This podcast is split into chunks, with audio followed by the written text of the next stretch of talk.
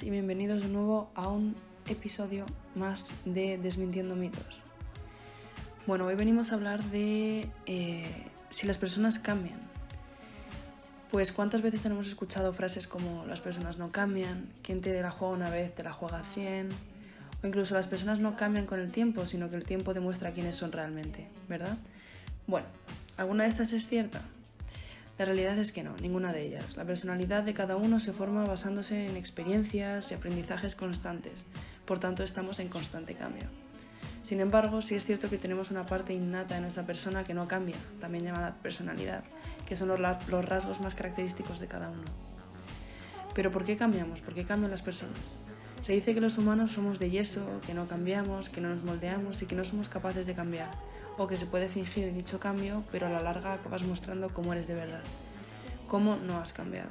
Pues he de decir que esto no es cierto para nada, el cambio es lo más natural y habitual que tenemos. Nuestra personalidad, los gustos y pensamientos no están grabados en, en piedra, sino que con el paso del tiempo, las experiencias, el dolor, la felicidad, las personas, todo ello provoca un cambio en nosotros.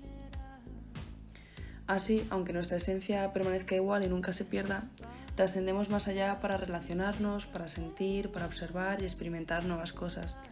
Hay hechos y circunstancias personales que nos afectan e impactan de diversas maneras y generan en nosotros ese cambio. Otras veces somos nosotros mismos quienes propiciamos estas nuevas conductas. Muchas veces la idea de cambio, lo diferente, lo no conocido asusta, y más a los demás que a nosotros mismos, pues nosotros somos inconscientes sobre estos cambios la mayor parte del tiempo. Por ejemplo, mm, nos acordamos de cuando dejamos de jugar a los muñecos y empezamos a, yo que sé, a jugar a otras cosas o de repente abandonamos los juguetes, ya no lloramos cuando nuestra madre nos deja en el colegio, no nos relacionamos con el resto de la misma manera. No en general algunas cosas dejan de tener prioridad en nuestra vida y otras que antes no, pues pasan a serlo. El cambio en el ser humano no es real, sino necesario, bastante necesario, y pocos se dan cuenta de ellos.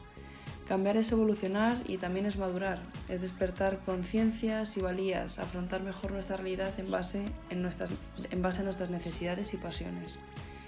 Las personas cambiamos por tres razones. Aprendemos suficiente, sufrimos demasiado o queremos un cambio. Pero sí, las personas sí cambiamos.